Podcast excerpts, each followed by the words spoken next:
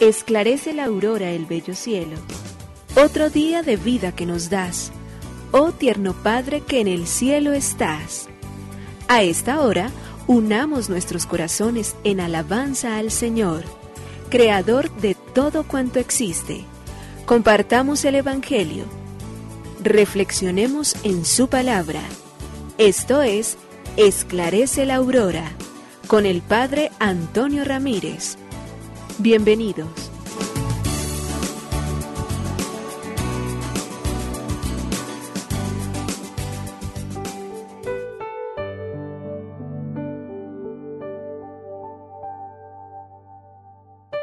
Con los muy buenos días, hoy lunes 24 de enero del año 2022.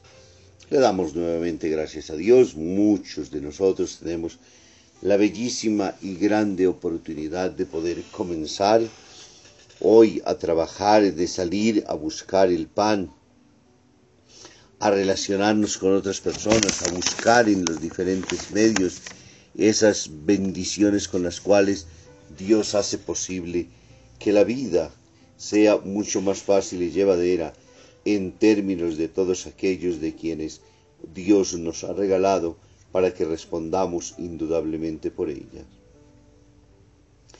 Por ello entonces en la vida es necesario dedicarnos a trabajar denodadamente y entender que solo un hombre acostumbrado a las adversidades no se rinde. ¿Quién de nosotros no encuentra dificultades? Seguramente al despertarnos esta mañana, al pensar en nuestros sitios de trabajo y en nuestras relaciones, en las tareas que asumimos, de inmediato pensamos siempre y se vino a nuestra mente las dificultades que tenemos que enfrentar hoy. Pero justamente esas, el enfrentarlas, el ser capaz de colocarnos frente a ellas, el estar lo suficientemente conscientes, el acostumbrarnos a esas adversidades sin jamás rendirnos ante ellas, es lo que hace que alcancemos el éxito deseado y seamos entonces, como estamos llamados a serlos siempre en la vida, testigos de no sólo del obrar de Dios en nuestra vida, sino también de manera muy especial en la misión y en la responsabilidad de lo que la vida a nosotros mismos nos está pidiendo. Por ello entonces, asumámoslo como el gran reto. Por ello entonces hoy pongámonos nuevamente con la tarea y la visión consciente de que esas adversidades son solamente trampolines para poder crecer. Podemos encontrarlas como enemigos y ante ellas apabullarnos. Podemos encontrarlas como un gran desafío y ser capaz de pasar por encima de ellas y continuar en nuestro propio camino. Así que hoy, en los lugares donde Dios nos ponga, en las tareas que tengamos que asumir, seamos nosotros buenos instrumentos siempre, demos lo mejor que nosotros tenemos y hagamos lo posible porque esas mismas situaciones nos ayuden a crecer todos los días, nos ayuden a madurar para ser mejores personas ya que el Señor nos regala una nueva semana, ya que nos da oportunidad de entrar en relación con otros y de ir a nuestros trabajos. Por ello le decimos al Señor, gracias, Creador del universo. El eco. Nos unimos a la Iglesia Universal que ora. Esclarece la aurora el bello cielo, otro día de vida que nos das. Gracias a Dios, Creador del universo Oh tierno Padre que en el cielo estás, nuestras voces unimos al concierto que el universo eleva ya en tu honor. Desde la tierra al cielo más profundo, tierno Padre magnífico Hacedor, conserva nuestras almas sin pecado, a nuestro cuerpo da fuerza y salud, y nuestra mente ilumina piadoso con un rayo benéfico de luz. Por nuestra amada patria suplicamos, por la iglesia elevamos oración por nuestros amados padres y familia, siempre dichosos los hagas tú, Señor.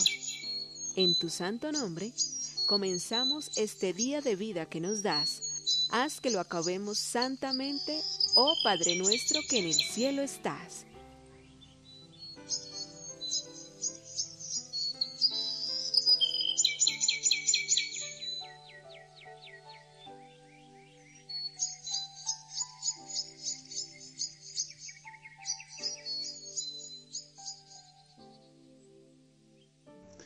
Santi tiene seis o siete años y vive con sus padres en la ciudad y en vacaciones suele pasar una temporada con sus abuelos en el campo. Un día jugaba a ser jinete montando en el bastón de su abuelo. Con todas sus fuerzas espoleaba su caballo gritando, arre, arre, corre, corre. Y oyó que desde el valle cercano alguien repetía sus palabras. Desconcertado preguntó, ¿quién es? ¿Quién es? fue la respuesta, y cada vez más enfadado empezó a insultar al intruso. Tonto, imbécil. Pero la voz repetía sus insultos. De un lado para otro trató de encontrar al niño que se burlaba de él. En vano, no apareció por ninguna parte. Volvió a casa disgustado y contó a su abuela lo ocurrido. Como un niño escondido se había burlado de él y le había insultado. No, Santi, le dijo la abuela. No era ningún niño, era el eco que repetía tus palabras. Si en vez de insultos dijeras palabras amables, oirías palabras amables.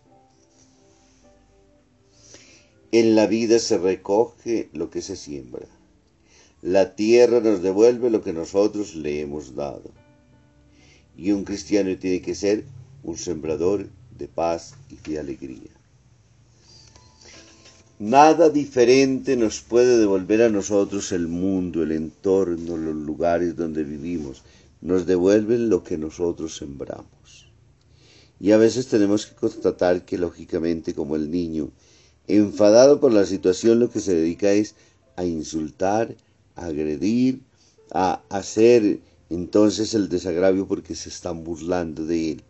Y por ello necesita obligatoriamente entonces devolverla siempre de una manera irrespetuosa, pero finalmente sabe que es a sí mismo.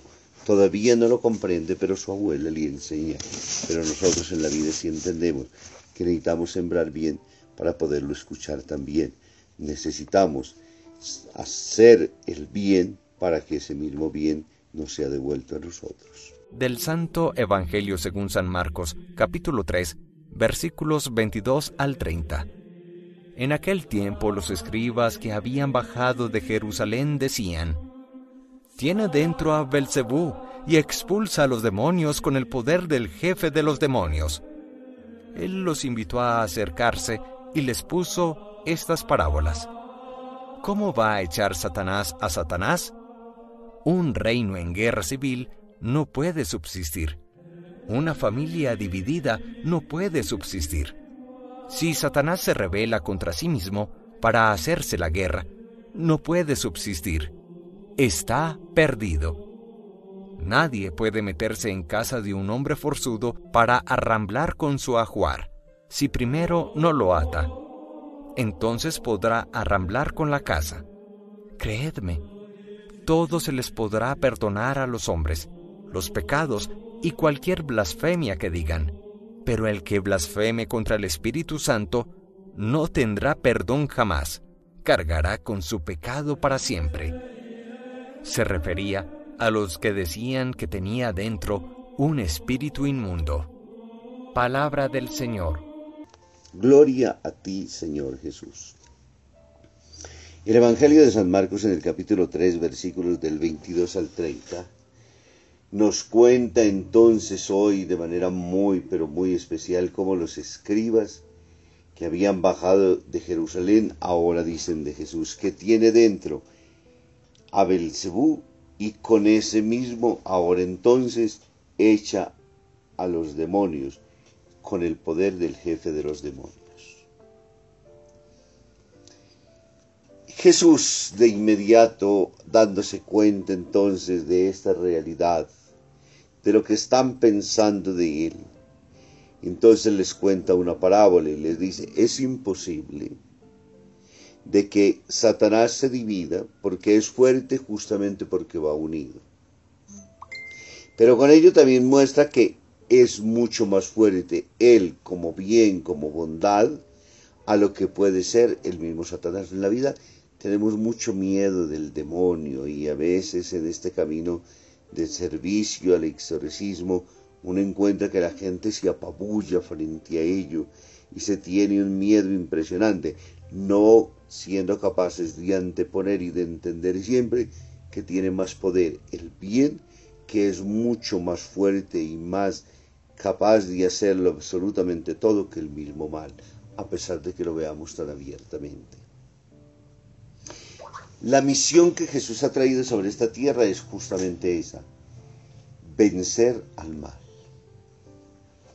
El desespero, la angustia, el dolor, para nosotros es siempre pensar de que nunca el mal va a tener quien de alguna manera cobre, le pase la factura de cobra. Suele suceder, por ejemplo, y la gente encarna, que cuando ve una película, cuando ve una serie, cuando ve una novela, cuando ve...